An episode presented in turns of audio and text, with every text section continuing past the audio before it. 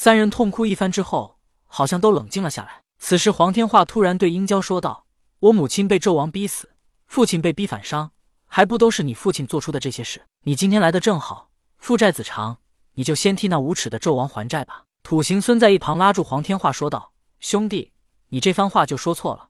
当初殷郊都要被纣王杀死，说起来这怎么能怪他呢？再说他当时也根本不在朝歌，他现在都比我们惨这么多，而且这些事也不能怪他，我们不能怪错了人。”顿了顿，土行孙继续说道：“如今我们都已经成神，在人间时候的仇恨也就如此算了吧。再说你要报仇去找天喜星，也犯不着跟殷郊兄弟计较。”黄天化听了土行孙的话，想了想，说道。也罢，人间的事就当做一场梦好了。突然，黄天化疑惑的问道：“这不对啊！如果人间的事就这么算了，你说我们两个今天在这个市做什么呢？我看是你的母亲没被逼死，父亲没被逼反，你才在这里说风凉话吧？”黄天化与土行孙他们两个今天见面，便是倾诉一下自己悲惨的人间经历，都被老师因为利益而抛弃，所以他们觉得与对方同病相怜，显得比较亲近。这时，殷郊在一旁说道：“两位兄弟。”我知道你们都对曾经在人间经历的事放不下，我同样也放不下。当年咱们三人的老师都在利用我们，不如我们也利用他们一番，如何？黄天化和土行孙看向殷郊，问道：“怎么个利用法？”殷郊道：“如今已经不是封神大战时期，也没有什么凤鸣岐山周氏当心的说法了。咱们可以去见老师，告诉他们咱们要支持商王。”殷郊的一番话，似乎让土行孙和黄天化明白了他的用意。说来说去，他原来还是为了他们殷商的江山而来。黄天化脸色一冷，道：“太岁神君，恕不远送了。刚才黄天化还称兄道弟，转眼间就称呼起了太岁神君，这是下了逐客令了。”殷郊不以为意，说道：“禀灵公，你可是误会了。我们三人都对老师抛弃我们耿耿于怀，他们当年利用我们，我们又怎么不能试探利用他们呢？”土行孙道：“不错，我们可以试探利用老师，但你的目的不简单是为了试探，最终是为了你们殷商江山。你目的不纯，不能让人相信。”殷郊无奈的道：“好，那你们说有什么更好的方法去试探我们各自的老师？”土行孙道：“其实我可以直接去见老师，就直接询问他，当年为何要将我抛弃？难道就没有一点师徒之情吗？”殷郊道：“我想你老师肯定会告诉你，是元始天尊要抛弃你，而且他也不是有心的，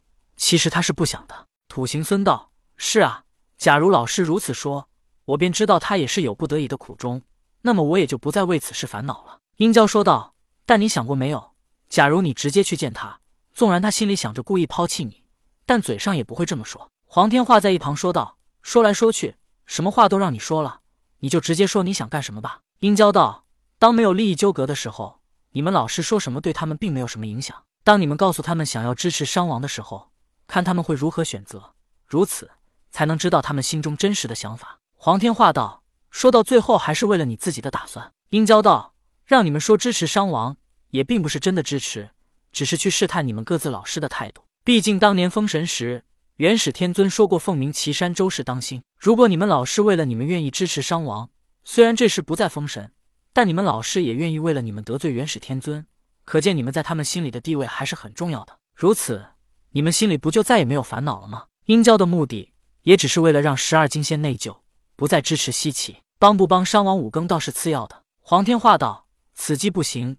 老师面对的元始天尊，那本就是他们的老师，我们是他们的弟子，手心手背都是肉，这不是试探他们，这是在逼他们做选择，只会让他们更加不满。殷郊道：“如果手心手背都是肉，我们的老师当年为何会选择抛弃我们？很显然，他们是拿手背当肉，没把手心当肉。”土行孙也道：“不好不好，不说老师的心里怎么想，元始天尊圣人之尊，谁敢违逆他？”殷郊道。慈航道人曾经去过天庭见玉帝，太乙真人成为了天庭的太乙救苦天尊，还创立了清微教。我弟弟殷红的老师赤精子因为心中有愧，主动脱离了阐教，成为了天庭的赤脚大仙。灵宝大法师赶入了西方教，成为灵极道人，同样都是十二金仙。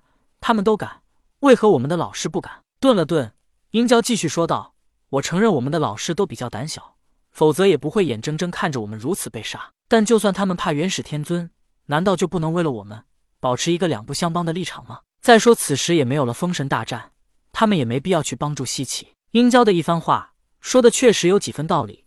黄天化与土行孙互看一眼后，黄天化说道：“殷郊兄弟说的有几分道理。与其我们在这里难过，不如像他所说的去试探老师一番，也解了我们的心结。如此，以后人间事便再也与我们无关，便安心做好自己该做的事就行了。既然三人都这么说定了，于是普行孙去加龙山飞云洞见巨留孙，黄天化去清风山紫阳洞见清虚道德真君，殷郊去了九仙山桃源洞见广成子。